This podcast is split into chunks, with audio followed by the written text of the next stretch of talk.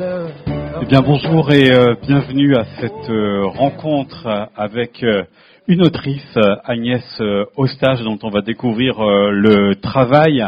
Vous avez à ce jour fait paraître un album, un premier album, Nagasaki, que voici, qui est paru aux éditions du Lézard Noir. C'est également sur ce stand qu'on pourra vous retrouver pour dédicacer l'exemplaire. C'est une histoire que vous avez racontée à partir d'un roman euh, d'Eric Fay, qui lui l'a écrit à partir d'un fait divers euh, situé euh, au Japon où il raconte, et donc vous, vous racontez un homme qui un jour va se demander s'il vit véritablement seul chez lui et s'il connaît véritablement bien toutes les pièces de sa maison.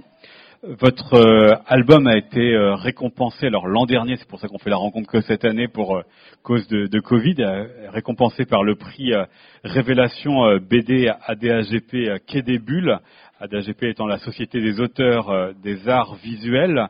C'est donc vous qui, cette année, avez signé la carte postale du festival que vous avez peut-être vu avec une vue euh, maritime et euh, des, couleurs, un peu comme on peut voir ici des, formes euh, qui, sont, qui, qui, signifient un paysage, mais sans le contour noir. On va avoir l'occasion d'y venir dans un instant.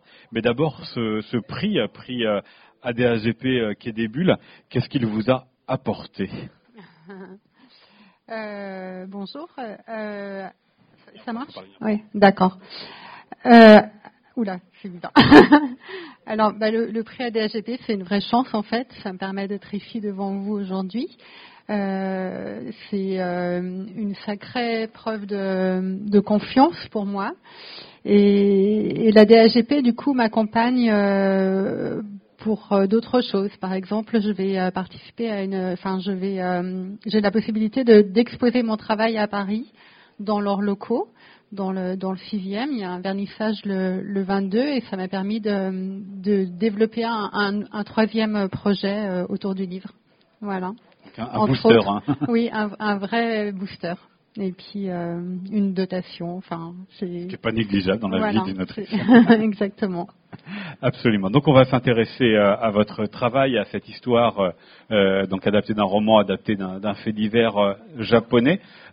comment avez-vous découvert le roman d'Eric Fay et comment vous avez senti que dans cette histoire, dans cet homme d'un âge certain, d'un âge mûr, il y avait quelque chose dont vous pouviez emparer, il y avait la possibilité pour vous d'en proposer votre interprétation par le dessin et le texte? Alors, euh, en fait, j'avais euh, une série qui s'appelait euh, euh Portraits d'illustres inconnus et autres petits riens du quotidien. Et j'avais la volonté de, de, de, parler du Japon, d'écrire une histoire autour de, de, tout ça, mais, mais j'avais pas envie que ce soit une carte postale. J'avais vraiment envie de faire part de, de mon expérience là-bas et d'un quotidien, en fait, de, de décrire. et en fait, il se trouve que cette histoire était parfaite pour à la fois euh, raconter euh, des choses de l'intérieur sans, sans tomber dans, dans, un guide touristique. Enfin, il s'agit vraiment d'ordinaire. Et j'avais du coup, au travers de Shimura-san, qui est le héros de mon, de mon roman, un, parfait inconnu, un, un, illustre inconnu. Voilà, donc je, ça correspondait déjà à, pas mal de mes... Euh, de vos centres d'intérêt. Exactement. Pourquoi c'était le Japon que vous vouliez mettre en, bande dessinée, un pays que vous connaissez Vous êtes allé là-bas, mais c'était quand même ceci que vous vouliez mettre aussi en histoire et en dessin? Oui, j'ai toujours été passionnée par le Japon. Je, je, je l'ai fantasmé avant de pouvoir y aller. J'y ai séjourné pas très longtemps que, que deux fois un mois. J'y ai euh, exposé mon travail, donc j'ai confronté euh, mon travail à leur regard. Euh, voilà, et, et, et, la connaissance, votre connaissance du Japon, qu'est-ce que vous en avez fait pour cet album Nagasaki? Nagasaki étant, bon, évidemment, la ville que tout le monde connaît pour une mauvaise raison historique, on, va dire, mais l'histoire est située face au, chantier naval de, Nagasaki. Mais en quoi cette géographie finalement vous a importé ou intéressé pour cet album? Alors en fait, l'histoire euh, enfin le fait divers ne se passe pas à Nagasaki, il s'est passé à Fukuoka. Euh, pour euh, Nagasaki, a une valeur symbolique en fait par rapport à l'histoire. Il y a un parallèle qui est établi entre entre entre l'histoire et, et, ce qu'il se passait à Nagasaki, qui était en fait un, au, large de Nagasaki, il y avait une, île qui s'appelait l'île de Dejima, qui était un comptoir hollandais, qui était le, seul endroit par lequel le Japon pouvait communiquer avec l'Occident sous la période Edo.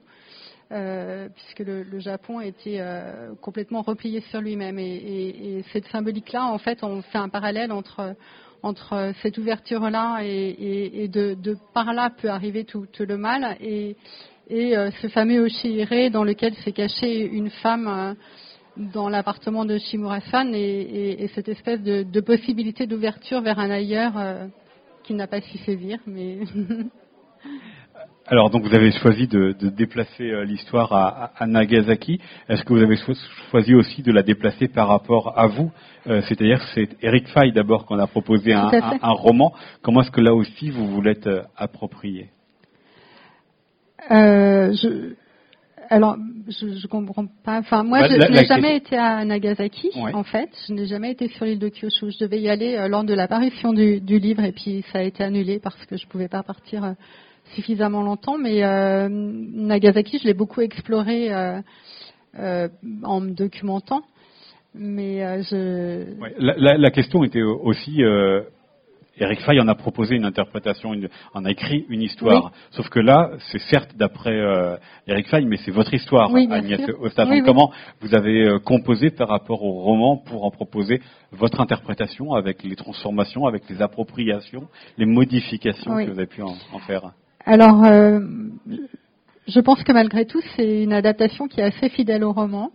je, la nouvelle étant très concise, il y a tout est important. Enfin, j'ai beaucoup découpé, mais j'ai vraiment utilisé euh, ces textes à lui que j'ai. Euh, je, ne les ai pas tous pris évidemment, mais, mais en revanche j'ai euh, rajouté un, des têtes de chapitres qui s'appellent scène 10, enfin qui sont numérotés. Ça, ça n'existait pas, et, et tous ces petits textes en dessous.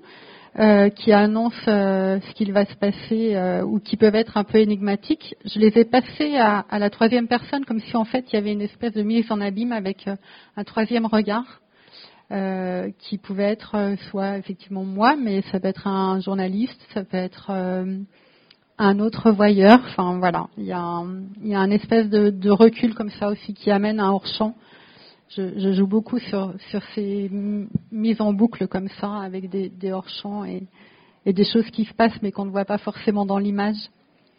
Vous avez euh, précisé que c'était à l'origine une nouvelle d'Eric Fay. Vous en faites donc un, gros roman euh, graphique. Avec ce que vous disiez aussi euh, tout à l'heure, c'est que c'est le quotidien. On pourrait se dire, il se passe pas grand-chose dans la vie de cet homme. Il va chez lui, il va au travail, il va chez lui, il va au travail. Point. Mm. Et puis un, jour, bah voilà, il commence à voir apparaître, ou plus exactement disparaître des choses. Il va se demander est-ce que je suis tout seul vraiment à, vivre chez moi Donc faire un roman graphique à propos d'un texte assez mince, euh, c'était là aussi un, défi ou tout de suite vous avez senti le potentiel? Non, c'est un vrai défi. J'avoue que quand je me suis lancée dans ce projet, je ne savais pas bien comment j'allais faire parce qu'effectivement dans le dans la nouvelle, dans le roman d'Éric Fay, il y a, peu de, de descriptions euh, concrètes. Euh, il n'y a pas d'action. Euh, il s'agit de, de, de, de, parler de quelqu'un que l'on ne voit pas. Il y a, il y a, il y a vraiment, euh, c'est un travail d'ambiance aussi. C'est pour ça qu'en fait cette femme-là, elle apparaît souvent euh, tronquée, elle part à la coupe. Voilà, c'était aussi ma manière à moi de, de, de suggérer les choses. C'est un travail très de suggestion, effectivement. Donc là, à ce niveau-là, vous avez beaucoup tordu l'histoire d'Eric Fay pour euh, on raconte autre chose. Oui. Euh, la dimension littéraire, ce que vous l'avez dit, effectivement, c'est un album dans lequel euh, il y a euh, pas mal de textes.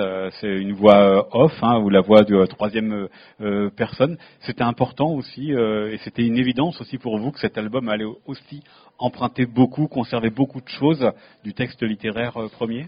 En fait, en quantité, je sais pas, mais à chaque fois que j'ai utilisé ces mots, je, je les ai vraiment utilisés tels quels parce que les choses se racontaient d'une manière euh, très particulière. Par exemple, euh, la, première phrase, euh, on ne dit pas voilà j'habite ici, c'est là que j'habite. Et il y a beaucoup de, enfin c'est toute une manière d'écrire qui qui, d'ailleurs c'est pareil au départ c'est a priori pas un texte de BD. Enfin c'est raconté d'une manière très littéraire et peut-être que c'est inhabituel euh, dans, ce, dans cet univers-là de, de, la bande dessinée et du roman graphique. Le ton est un peu particulier. Oui. Vous dites habituel, on pourrait dire original. oui, tout à fait. Euh, mais donc vous l'avez dit, effectivement, c'est un, c'était pas une évidence euh, que de proposer des dessins, de proposer une version euh, en image de, de, son histoire. Cependant, quand vous avez lu la, la nouvelle avec cet homme euh, dans son quotidien, dans vraiment dans son ordinaire au travail et dans son domicile, il y a cette part de mystère qu'il ne peut pas percevoir, donc qui n'est pas non plus mise en image de, de, cette femme, de cette autre présence dans son appartement. C'est arrivé tout de suite à la lecture de la nouvelle, l'esthétique qui pouvait être la vôtre et puis les, les images qui non? Non non je l'ai travaillé euh, enfin voilà j'ai testé euh, plusieurs choses. J'ai j'ai fait des choix graphiques euh, en fonction de, de l'histoire mais à la première lecture c'était pas évident du tout non. J'ai vraiment eu euh, d'abord la volonté de, de, de, travailler sur cette nouvelle là parce que euh, elle racontait ce quotidien de cet homme ordinaire qui est devenu célèbre malgré lui. euh, et puis ensuite, cette femme euh, avec un passé euh, très particulier et un dénouement auquel on ne s'attend pas. Mais, mais c'était, c'est ça, c'est l'histoire en elle-même qui m'a séduit. Et après, à, moi de, de, faire mon travail et de trouver la meilleure façon de, de le montrer. Mais, mais non, c'était, alors justement, comment s'est fait ce travail? Comment vous l'avez mis en, dessin? Et donc l'esthétique qu'on peut voir ici avec, euh, un, premier dessin, cette question des, formes et, et, des couleurs. Comment vous l'avez décidé? Comment vous l'avez trouvé? Puisque ça ne venait pas naturellement à la lecture de l'histoire. Alors je me suis beaucoup inspirée de ce que je voyais là-bas. Euh, je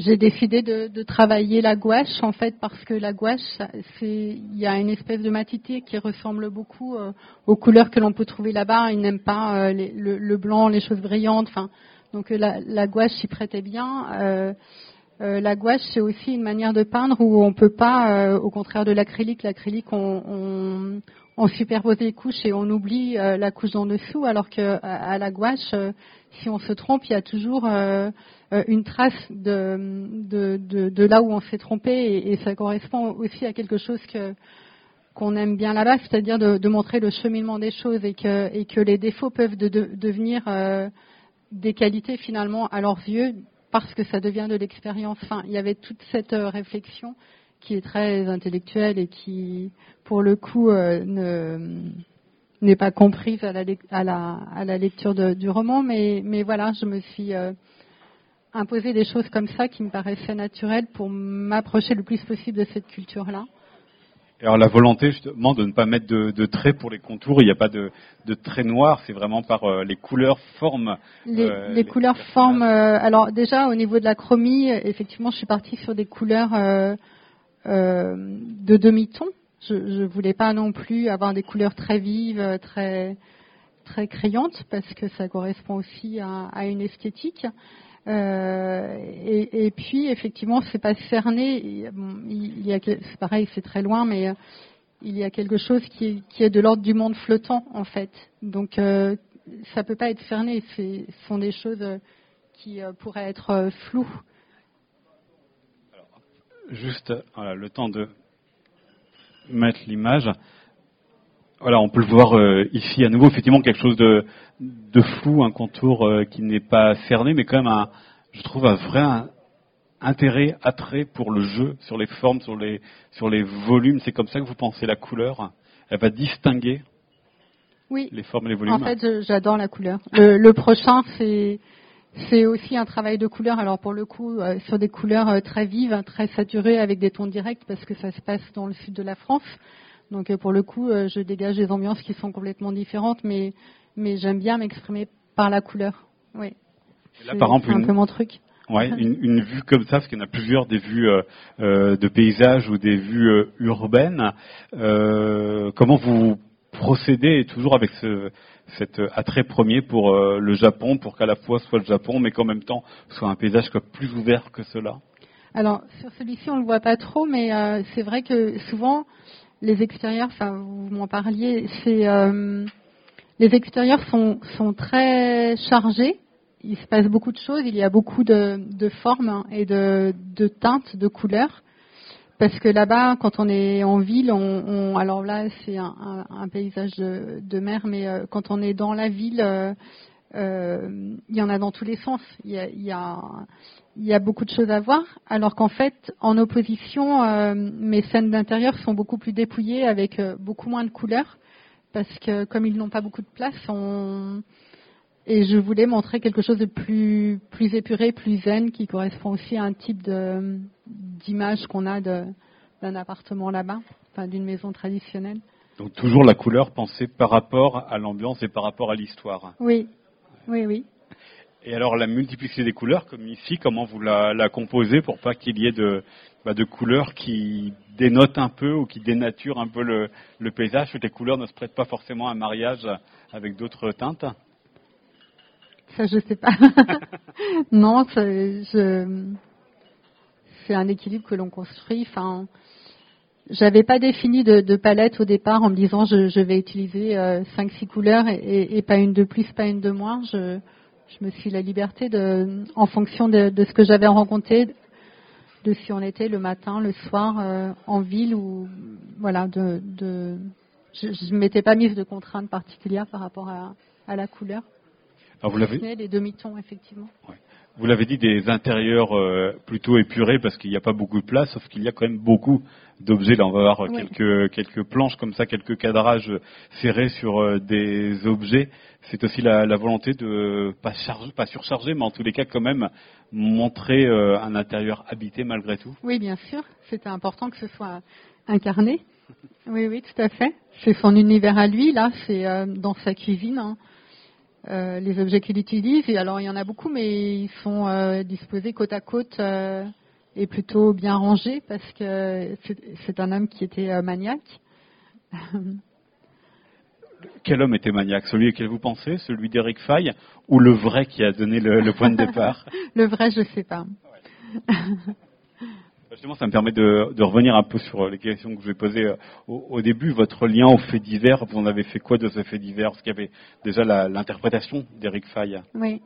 Ben, je trouve que c'était important que, que ce soit dit, en tout cas, que, que c'était un fait divers, parce que cette histoire-là, euh, si on avait voulu euh, l'inventer euh, pour en faire une bande dessinée, je pense qu'on c'était pas possible. Enfin, euh, pour une fiction, c'est ben non en fait, c'est pas possible, ça ne marche pas.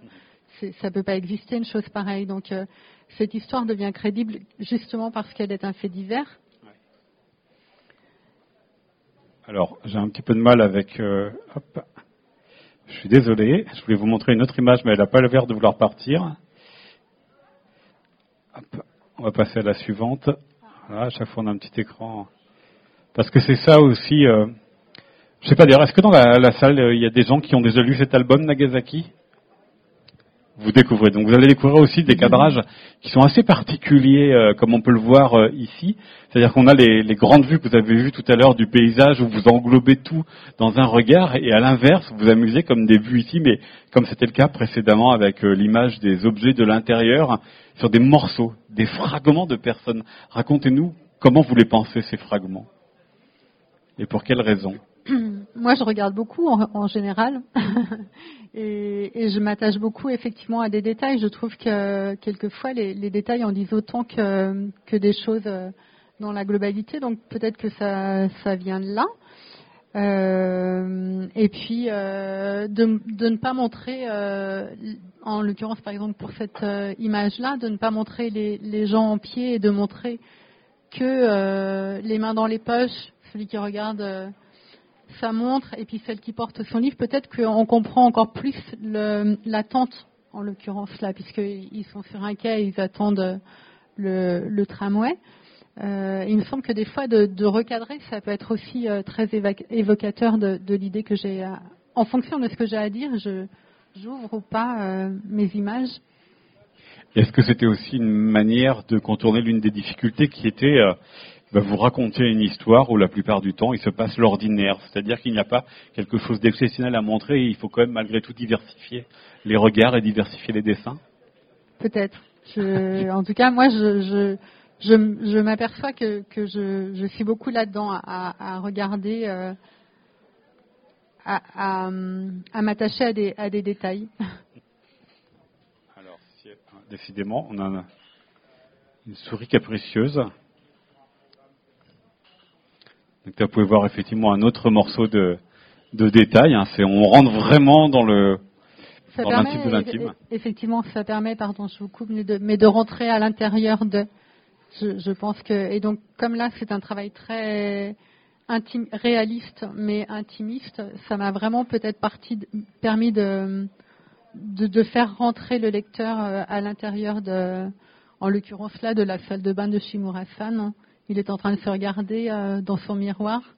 Et en fait, il s'interroge, il est immobile parce qu'il réfléchit, il s'interroge et, il se regarde sans se regarder.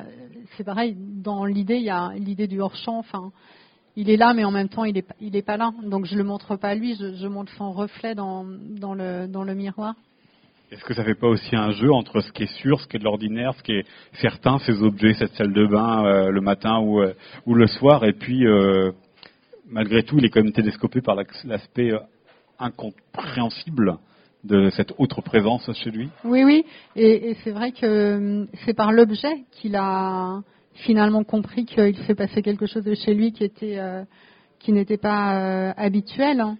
Donc peut-être que c'est aussi pour ça que lui-même hein, il a il a beaucoup regardé ces objets. il a il a été très attentif sur des petites choses pour pouvoir euh, comprendre ce qui ce qu'il se passait. Parce que là où il commence à comprendre qu'il se passerait éventuellement quelque chose chez lui, c'est par la disparition des objets. Exactement. Alors, vous avez vu pour l'instant des. il y a l'œil de la caméra d'ailleurs ensuite, qui est aussi une autre manière de, zoomer euh, à l'intérieur de son appartement, puisque ensuite il a installé une, euh, webcam euh, dans son appartement pour comprendre ce qu'il se passait. Alors, vous l'avez vu pour l'instant, c'est des images très carrées. Et puis, autre preuve qu'il y a quelque chose qui dysfonctionne chez lui, eh bien, c'est qu'on a à quelques reprises, peu, mais on a des images comme celle-ci. Donc là, en l'occurrence, c'est cette fameuse euh, inconnue euh, qui est euh, chez lui ou qui est peut-être chez lui, et vous allez nous la présenter sur sur une diagonale à l'image de droite. C'est comme ça aussi que vous avez pensé cette bande dessinée où tout est dans des cases, parce que même quand on rentre dans le, son lieu de travail, c'est vraiment euh, des, des, bureaux qui se ressemblent tous dans, des, dans des carrés, donc tout est très très très rangé, et les lignes diagonales viennent perturber cet ordre. Oui, c'est euh, une symbolique euh, qui est peut-être facile, mais effectivement, c'est le côté incongru et, et, et, différent. Enfin, donc effectivement, il y a aussi une page où il tombe hein, et il est en travers de, l'image parce que parce que ça, ça, raconte euh, son malaise, hein. mm. mais d'une manière un petit peu presque théâtrale, c'est-à-dire que euh, c'est très euh, stylisé, enfin très graphique. C'est, c'est pas très réaliste dans. Elle se tiendrait pas comme ça dans la vraie vie, mais mais effectivement et, la notion de scène aussi raconte ça. Enfin c'est un petit peu comme comme s'il y avait quelque chose d'absurde d'une scène de théâtre. Enfin, euh, il y, a, à la fois cette réalité-là et puis, et puis euh, ça va au-delà de la, de la réalité. Pour expliquer la, scène, vous voyez, des pages comme ça où euh, sur la page de gauche c'est marqué scène 7 et on a comme ça des, des, des, fragments. En tout cas, vous c'est une manière d'ailleurs de composer avec le temps parce que c'est pas simple cet album, la gestion du temps. On est dans, l'ordinaire et puis il y a cet euh, inconnu, ce mystère qui arrive, mais la scène vous permet justement de donner un rythme, de donner un temps. Le rythme, il est donné par la scène et puis il est donné aussi par. Euh, le livre est divisé en deux parties. La première partie est, consacrée euh, à l'homme. Hein. et d'ailleurs, dans la typo, alors tout est écrit à la main, mais lorsque c'est l'homme qui, raconte son histoire, euh, j'ai utilisé euh, une typo, euh, on, le verra peut-être après, mais une typo en lettres capitales. Et puis ensuite, la deuxième partie est consacrée à, la femme et à sa version des faits. Et, donc ça, crée un rythme. Euh, il y a une vraie cassure au milieu de livres euh, entre ces deux, deux personnes-là. Il, y a deux narrateurs. Et lorsque elle, euh, quand c'est à son tour, elle, la typo est manuscrite et, et, sont des lettres cursives en fait. Voilà. Parce que ce sont deux manières différentes, euh, enfin vous étiez en deux états d'esprit différents pour les raconter entre cet homme qui est dans son quotidien, son ordinaire perturbé, et cette femme qui est justement cette perturbation. Qui est cet intrus. Ce mystère, ouais. Oui. D'ailleurs, dans la réalité, qu'est-ce qu'il en a été de cette femme? Est-ce que vous pouvez le dire ou pas? Dans le fait divers réel. Dans le fait divers réel, euh, c'est juste le, point de départ. C'est-à-dire que c'est une femme qui était, euh, qui était au chômage, qui était en fin de droit et qui, a quitté son quartier, qui, a tout quitté pour, euh, pour aller vivre dans la rue. Et en fait, pour survivre, elle a observé et, elle s'est installée dans le chiré de le c'est un, grand placard qui permet de, ranger les, futons euh, euh, la, journée. Donc c'est un, volume qui est assez grand. Et elle, elle s'est installée dans le dans de de l'appartement de Shimura-san qui avait une vie euh, très rythmée, donc elle, savait à, quel moment il partait le matin, à quel moment il rentrait le soir, et, voilà, juste ça, elle a vécu là pendant deux ans. le fait réel, c'est juste ça. Après, même ça, quelqu'un qui vit pendant deux ans chez quelqu'un d'autre sans se faire avoir. Oui, oui, tout à fait. Bah, après, voilà, il y a, des choses qui sont brodées autour de ça, et, en ça, ça devient une fiction. Euh, moi, on m'a expliqué, mais, je ne sais pas si c'est vrai, je n'ai pas vérifié euh, la véracité, mais a, priori, elle, aurait, elle a été donc arrêtée. Euh, sinon on ne le saurait pas, on ne connaîtrait pas l'histoire. Et puis, en revanche, elle a récidivé, paraît-il mais je, n'en sais pas plus. Effectivement. Mais euh, dans la manière aussi dont vous les racontez l'un et l'autre, est-ce qu'il y a aussi un état d'esprit différent dans le sens où l'homme, ben, on connaît son témoignage et elle, justement, il y a cette part de mystère, donc peut-être que vous, vous posiez des questions différentes sur ces deux personnages ou pas? Ah, Complètement, oui. Ah et j'ai beaucoup d'affection pour elle, en fait, qui, qui a priori était euh, à le rôle de, de la méchante, mais euh, elle est très touchante. Et euh, sur sa partie elle, effectivement, on raconte euh, toute cette période où elle a vécu euh, chez lui. On raconte lorsqu'elle est en prison et puis ensuite quand elle a été libérée et, elle explique.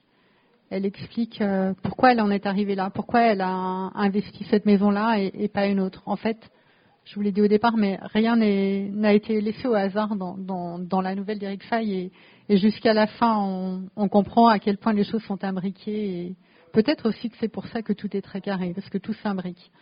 Hmm.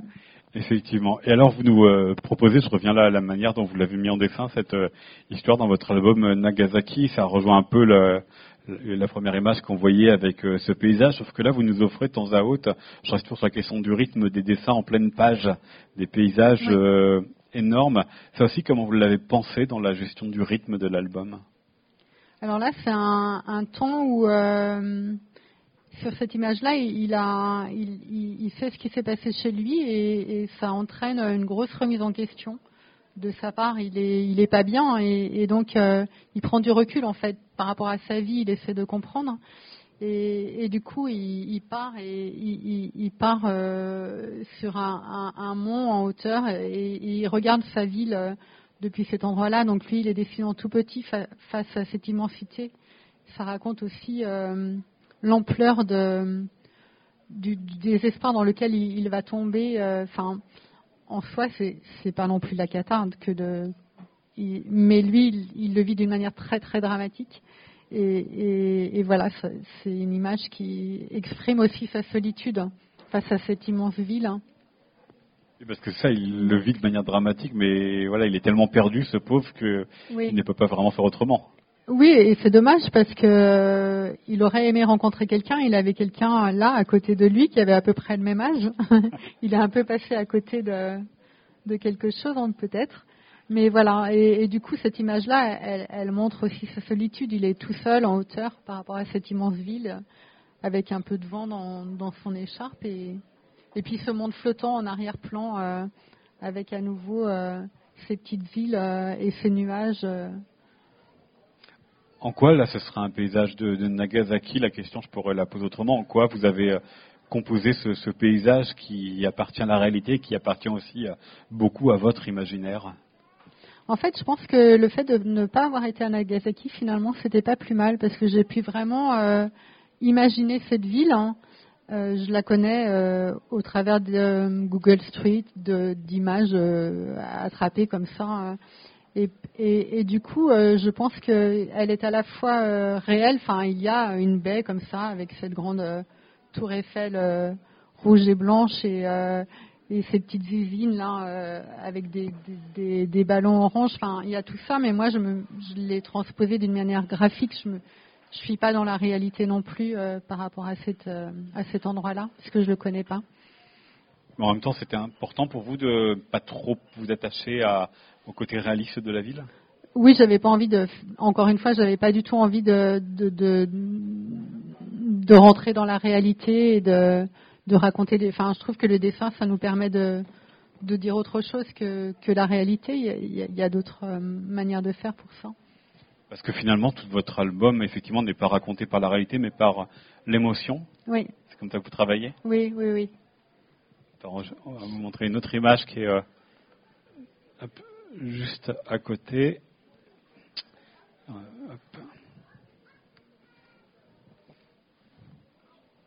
voilà, qui montre effectivement l'intérieur. Toujours, c'est une grande page et pourtant euh, tout ne rentre pas dedans puisque nous n'avons pas le droit à la tête. Oui, parce qu'elle est inconnue. Eh Donc elle est, elle n'est pas montrée en entier. Alors normalement sur cette page dans l'album il y a du texte hein, dessus. Hein. Oui, c'est la première de couve du livre.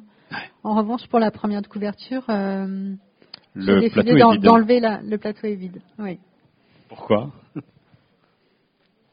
Ben, je trouve que peut-être qu'on comprend plus qu'il va se passer quelque chose de bizarre si le c'est peut-être plus inhabituel de, voir une table avec des choses disposées mais rien à l'intérieur, pas d'aliments. Enfin, il y a, ce côté euh, pas habité. Enfin, ça me paraissait plus curieux, plus. Et alors, on va s'intéresser à la manière dont vous euh, composez les dessins avec les dernières planches. Donc, il y en a plusieurs. À chaque fois, on aura ce petit écran. Euh, perturbant. Et la question est simple, comment vous travaillez? Comment euh, vous faites? Puisque nous avons une planche en cours de réalisation. Par où bah, vous commencez un dessin? En, fait, euh, je, je, commence par faire des crayonnés de, toutes mes pages pour savoir à peu près où, où je vais. Enfin, ça me permet d'établir. Je, fais mon chemin de fer, je, fais mon découpage et, et ensuite je, fais, je prépare tous mes crayonnés et je mets tout en couleur euh, une fois que tous mes crayonnés sont terminés. Enfin, c'est comme ça que j'ai fait pour celui-là en tout cas. Mm. Les couleurs, elles sont pensées dès le départ ou elles viennent en cours de travail? Non, on verra après. J'ai testé euh, plusieurs euh, manières de, de, mettre de la couleur. Là, on voit, pardon, on voit. j'ai essayé plusieurs typographies. J'ai testé des choses. Non, là, c'est toute la typo manuscrite, mais j'ai essayé d'autres manière d'inscrire euh, les dialogues, mais là, on, est déjà dans des détails. Euh, Bien avancés, Oui. Auparavant, j'ai des crayonnés qui sont très jetés, euh, où il n'y a, que moi, d'ailleurs j'aurais peut-être dû vous en envoyer, mais il n'y a que moi qui comprends. Parce que c'est la mise en scène déjà, c'est ça? Oui. Là, c'était des tests avec de la peinture plus aqueuse, hein, et, pourquoi pas quelque chose de, de cerné mais ça me plaisait pas. Comme c'est de la gouache, les tests, euh, vous imprimez ça, plusieurs. ça, ça, doit être de l'aquarelle. Ah oui. Parce que sinon, vous, vous imprimez plusieurs fois la feuille, vous faites plusieurs essais euh, sur une même planche. Oui, par exemple, ouais, des crayonnés, oui. Une autre.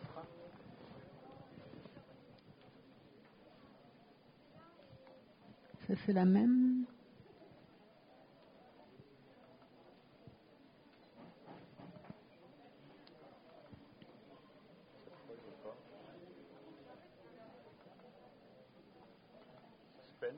Décidément. Ça veut pas. Non, il veut pas. Voilà. Voilà, Alors oui, ça c'est une page qui est moins aboutie.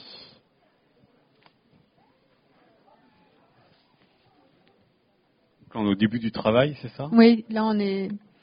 Le début, ça ressemble plus à la, à la page qui est à votre droite. Euh, voilà, il y a une tâche au milieu, ça, ça dit quelque chose pour moi. Il y a, il y a des annotations et il y a des, il y a peut-être des bouts de dialogue. Enfin, au départ, ça, ça commence comme ça, oui. Et puis après, ça, ça bascule sur un niveau de finition qui est comme sur la page de gauche, avant de passer en couleur. Mais il y a déjà un équilibre des, des formes, un équilibre des volumes qui est pensé? Oui. Ouais, ouais, je travaille tout en même temps, en fait. Euh, oui. Parce que c'est l'équilibre des, c'est le rythme du gaufrier, c'est l'équilibre des formes qui me permet de, de raconter ce que j'ai à, à raconter.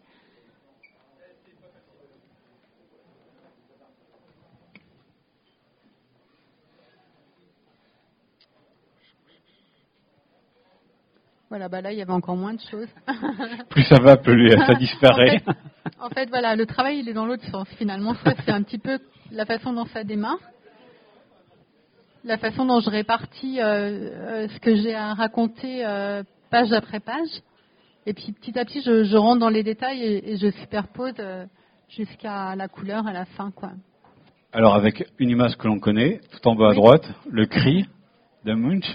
Oui. Pourquoi il apparaît C'est l'émotion que vous recherchez Voilà. Enfin, d'ailleurs, je crois que je ne sais pas si on le reconnaît, mais hum, finalement, l'image finale, je ne sais plus quelle, est- quelle était la page, mais, elle est assez proche en fait. Oui, là, j'avais envie de, de me servir du, cri pour euh, pour euh, exprimer ce que lui ressentait euh, suite à sa découverte.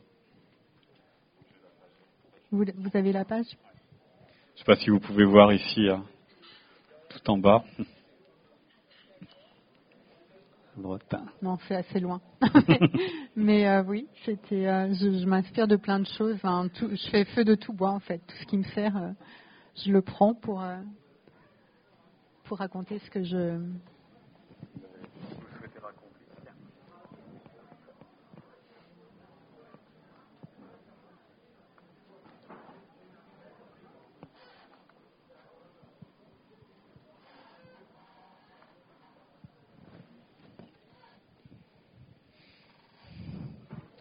Alors là, c'était un test de typo en fait. Euh, J'avais envisagé de d'écrire le texte avec une, euh, une fonte euh, sur ordinateur. Elle était déjà en lettres capitales par contre. Ça m'aurait permis d'aller plus vite, de travailler plus vite. Ça aurait été plus simple. Et puis Ouais. au niveau des corrections aussi, c'était peut-être plus simple aussi. Sauf que c'est pas le choix que vous avez fait. Vous avez expliqué tout à l'heure entre les, Oui. les, les deux parties, Oui. hein, euh, partie euh, plus liée sur euh, la seconde pour euh, la femme. Et comment comment ce questionnement vous a accompagné pour arriver au, format final? Ben, en fait, j'avais envie euh, que ce soit un petit peu comme des témoignages de chacun. Donc, je, je voulais, je voulais que chacun prenne la parole et, et le fait d'écrire euh, eux-mêmes, c'est peut-être la manière la plus directe. Et puis, j'avoue que j'aime bien travailler à la main et que. Mm. Alors c'était CO à l'ordinateur, c'était quoi? C'était un une première, un premier, euh, premier jet ou c'était euh, parce qu'au début vous étiez quand même parti pour ça.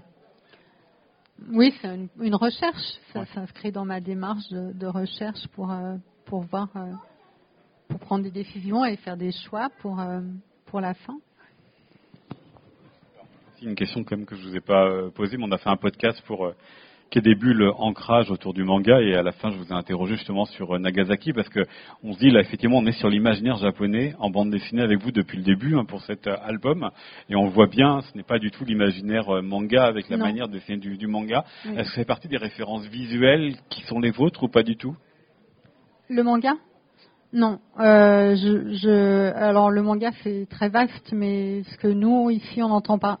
Enfin, mon travail effectivement, il, il a, il a pas grand-chose à voir avec euh, avec l'univers du manga. En revanche, euh, quand je vais là-bas, moi, je, je récupère tout un tas de de petits papiers, de prospectus. Enfin, ils ont euh, ils communiquent beaucoup par, par l'image et, et, et je me suis surtout beaucoup inspirée de ça en fait je j'aime beaucoup enfin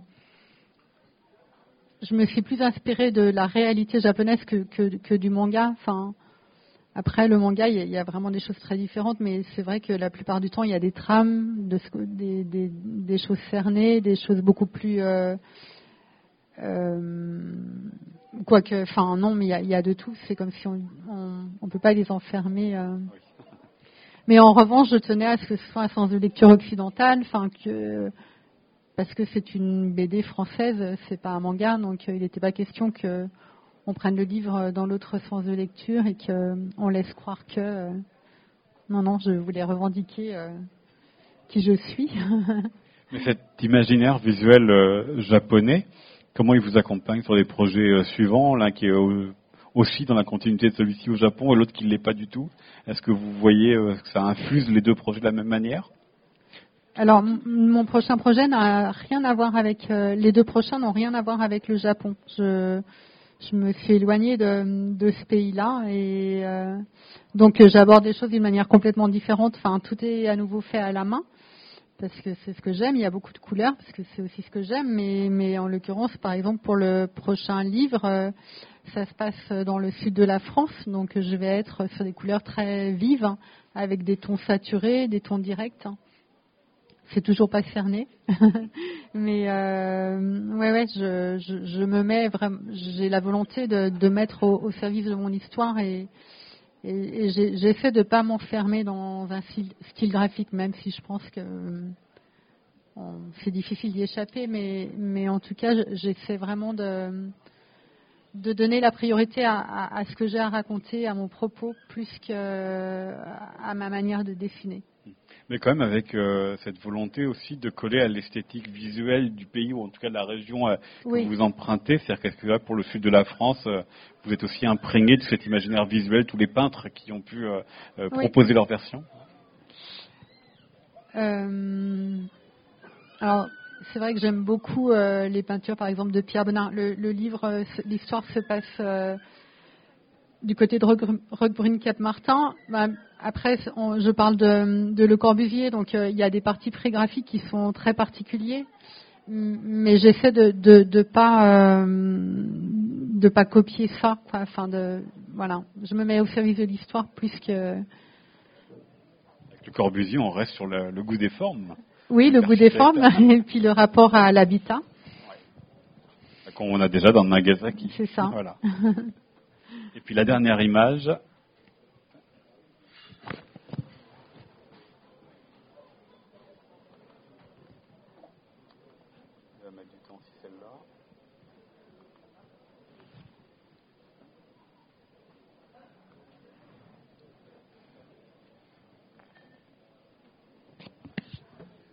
toujours sur le, travail en cours. Ah, ça c'est la même planche mais avec euh, une typo manuscrite. Voilà, comment ça change et comment ça arrive vers le, format final. Exactement. Et puis là, on a déjà euh, effectivement toutes les formes, tout le côté aussi de détail avec tous les petits points. Euh, la, oui, je, passais trop de temps sur mes crayonnés au départ parce que c'était aussi une manière pour moi de, structurer l'image, mais euh, faire tous les petits traits pour un crayonné, c'est un peu inutile. En même temps, c'est votre première bande dessinée. Elle s'appelle euh, Nagasaki. Est-ce que vous avez à votre tour des questions à, poser à Agnès Ostache qui avait découvert du coup son travail Personne, eh bien ce n'est pas grave. J'espère en tout cas que ça vous a donné envie de découvrir euh, plus largement et plus intensément du coup cette histoire avec cet album euh, Nagasaki par aux éditions du Lézard Noir. C'est donc euh, sur le stand de cet éditeur qu'on va pouvoir vous retrouver pour une séance de dédicace. Merci beaucoup Merci. Agnès Ostache. Merci beaucoup à vous. Merci.